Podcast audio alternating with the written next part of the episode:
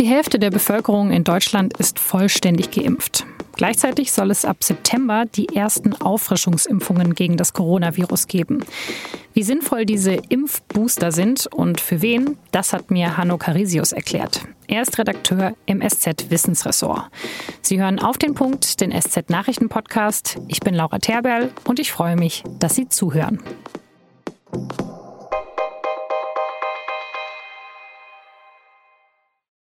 Die aktuellen Inzidenzwerte, die hatte ich ehrlich gesagt letztes Jahr und auch Anfang diesen Jahres immer im Kopf. Heute, da muss ich immer erstmal nachschauen. Aktuell liegt die 7-Tage-Inzidenz in Deutschland bei 20,4. Das ist ziemlich niedrig. Ende April waren wir noch bei fast 170. Aber die Inzidenzwerte, die steigen. Und zwar auch früher und schneller als im letzten Sommer. Fast alle Menschen infizieren sich offenbar gerade mit der Delta-Variante. Die hat alle anderen Varianten größtenteils verdrängt. So steht es im aktuellen Wochenbericht des Robert Koch Instituts. Die neue Lambda-Variante, die zuerst in Peru entdeckt wurde, die spielt in Deutschland noch keine Rolle. Währenddessen läuft in Deutschland zwar die Impfkampagne, mehrere hunderttausend Dosen werden jeden Tag verimpft, aber das Tempo, das sinkt. So wenig wie in dieser Woche wurde zuletzt Ende Februar geimpft. Damals haben die Impfstoffe gefehlt, heute sind es die Impfwilligen. Momentan sind erst 54 Prozent der Bevölkerung vollständig geimpft, 62 Prozent zumindest einmal. Wie viele Menschen bis zum Herbst geimpft sein werden, das wird entscheiden, wie heftig die nächste Corona-Welle ausfallen wird. Und die wird auf jeden Fall kommen. Da sind sich die meisten Expertinnen und Experten einig. Aber sie hoffen, dass sich bei der nächsten Welle die Zahl der Toten von den Fallzahlen zumindest teilweise entkoppeln wird. Denn wenn die meisten Menschen mit einem besonders hohen Risiko für schwere Verläufe geimpft sind, dann sterben weniger Menschen, auch wenn sich wieder viele Menschen infizieren sollten. Soweit der Plan. Aber dafür müssen sich natürlich mehr Menschen impfen und die Impfungen, die sollten auch weiterhin wirksam sein. Und deshalb plant das Bundesgesundheitsministerium ab September Auffrischungsimpfungen für alle Menschen, die zu einer Risikogruppe gehören. Und über diese Boosterimpfungen habe ich mit Hanno Carisius aus dem Wissensressort gesprochen. Hanno, viele haben ja noch gar keine Impfung. Trotzdem sollen jetzt viele Menschen im Herbst schon die dritte Impfung bekommen. Ähm, wie sinnvoll sind denn diese Boosterimpfungen? Das lässt sich tatsächlich aktuell gar nicht genau sagen. Die Datenlage ist unklar. Man kann vielleicht mal mit der allgemeinen Bevölkerung anfangen. Da zeigen die Daten ziemlich deutlich, dass der Immunschutz, zumindest durch die mRNA-Impfstoffe, da gibt es die meisten Daten zu, mindestens ein halbes Jahr lang sehr gut ist. Das heißt, vor einer Infektion schützt und natürlich auch vor schweren Krankheitsverläufen. Die ältere Bevölkerung, da gibt es jetzt Daten, die zeigen, dass schon relativ kurz nach der zweiten Spritze zumindest die Antikörper, die die erste Reaktionslinie gegen das Virus darstellen, verschwinden. Schon wenige Wochen nach der zweiten Impfung sind die fast ganz weg. Das hat eine Studie auch aus Deutschland gezeigt. Und Daten aus Israel, das sind sehr frühe Daten, muss man dazu sagen, deuten darauf hin, dass auch die, die Zahl der Krankenhausbehandlungen wieder steigt.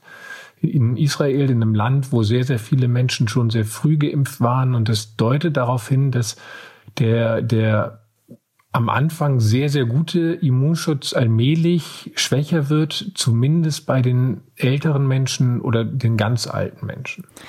Aber wenn du jetzt sagst, schon wenige Wochen, also das sind ja, also das sind ja, ist ja wirklich nicht so ein langer Zeitraum. Das würde ja bedeuten, dass man sich alle paar Monate neu impfen lassen muss. Oder verstehe ich das jetzt falsch? Äh, erstmal beginnt das Schwinden nach wenigen Wochen und die sind dann noch nicht gleich alle ganz weg, sondern das ist ja so ein, so ein Prozess.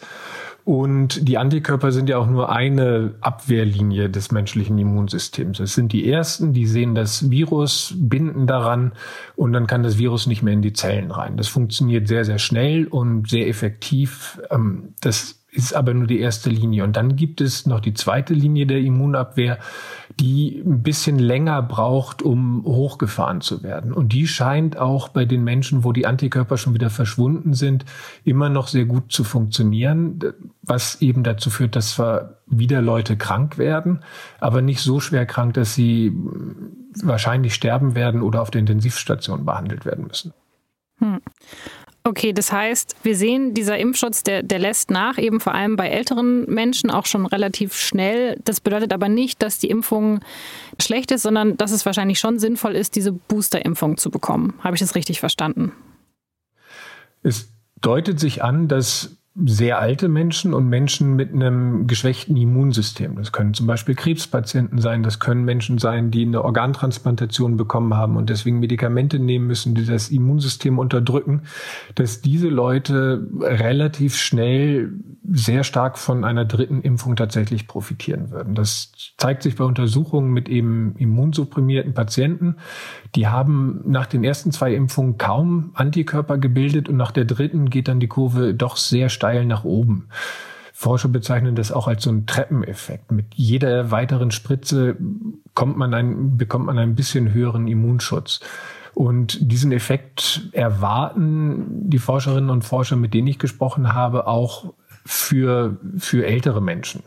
Und das würde dann bedeuten, dass man nach der dritten Spritze wahrscheinlich einen länger anhaltenden und sehr, sehr guten Schutz auch durch Antikörper hat. Das ist zumindest das, was wir erwarten. Und dieses Dreier-Impfschema ist ja auch ein eigentlich sehr bekanntes Impfschema, wenn man sich mal die Impfung gegen Kinderkrankheiten anguckt. Das beginnt meistens auch so, dass man fängt mit einer Impfung an, kurz darauf kommt die nächste, ein oder zwei Monate später. Und dann gibt es eine längere Pause von einem halben Jahr oder einem ganzen Jahr und dann kommt die dritte Impfung. Und dann hat man für Jahre oder Jahrzehnte erstmal Pause. Und es könnte sein, dass es mit den Impfstoffen gegen SARS-CoV-2 genauso funktioniert. Okay, aber also wir haben noch so ein paar Unsicherheiten, aber es ist trotzdem, würdest du sagen, es ist trotzdem sinnvoll, dass man die, mit diesen Boosterimpfungen im Herbst beginnt? Für die, die ganz schlimmen gefährdeten Risikogruppen würde ich jetzt im Moment sagen, es ist eine sinnvolle Maßnahme. Es wäre natürlich besser, mehr Daten zu haben, aber mehr Daten bedeutet auch, dass wir länger warten müssen. Und ähm, das, das kann schon wieder Menschenleben kosten und uns dichter ranführen wieder an Lockdown. Und das, das wollen wir alles nicht. Auf der anderen Seite muss man aber auch sagen, dass jede Impfdosis, die in Deutschland verimpft wird, an anderen Stellen des, der Welt halt fehlen. Und das ist ein sehr, sehr schwieriges Abwägen, das die Ärzte hier in Deutschland machen müssen.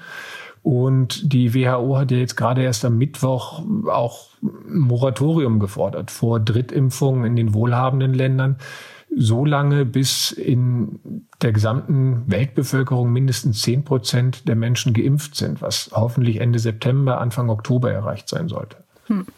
Ja, das ist ja auch nachvollziehbar. Also wir denken jetzt schon an die dritte Impfung und viele Menschen hatten noch nicht mal die Möglichkeit auf eine erste Impfung. Absolut nachvollziehbar, ja. Vielen Dank, Hanno. Gerne.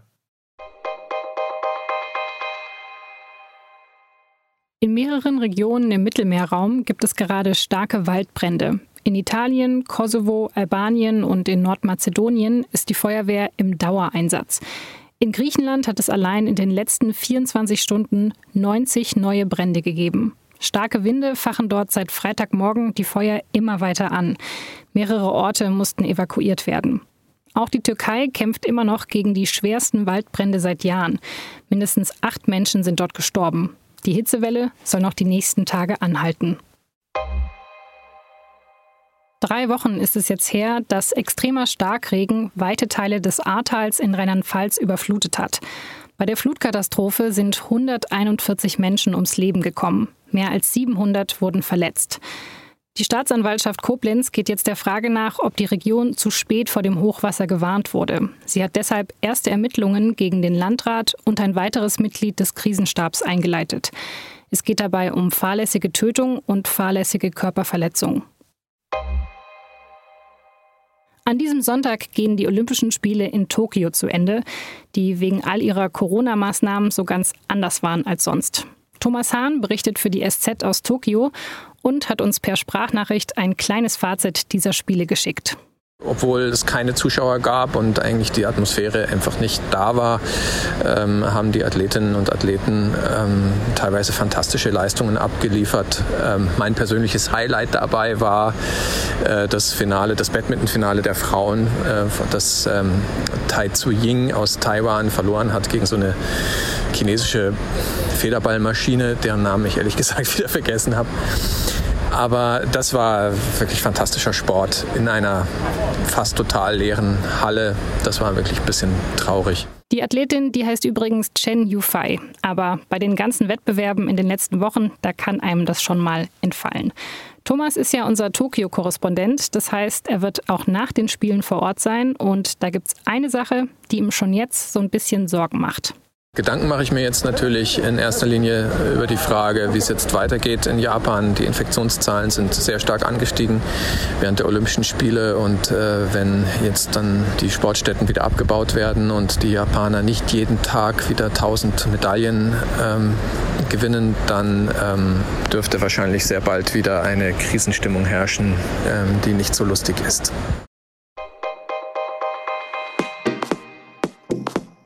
Noch sind die Sportstätten nicht abgebaut. Es werden auch noch ein paar Medaillen gewonnen bis zum Sonntag. Alle Infos dazu finden Sie natürlich auf sz.de-olympia. Das war auf den Punkt. Redaktionsschluss war 15 Uhr. Vielen Dank fürs Zuhören und ich wünsche Ihnen ein schönes Wochenende.